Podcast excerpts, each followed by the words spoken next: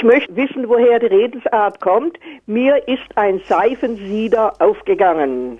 Okay, also ich habe das jetzt noch nie gehört. Mir ist ein Seifensieder aufgegangen. Ähm, Rolf Bernhard Essig, können Sie darüber Näheres erzählen?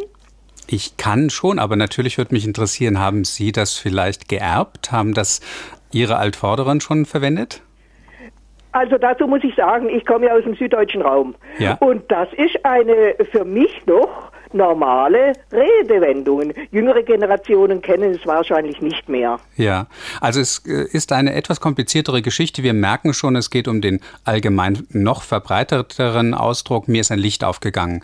Jetzt ist die Verbindung von Seifensieder und Licht die, dass die Seifensieder auch Kerzen hergestellt haben.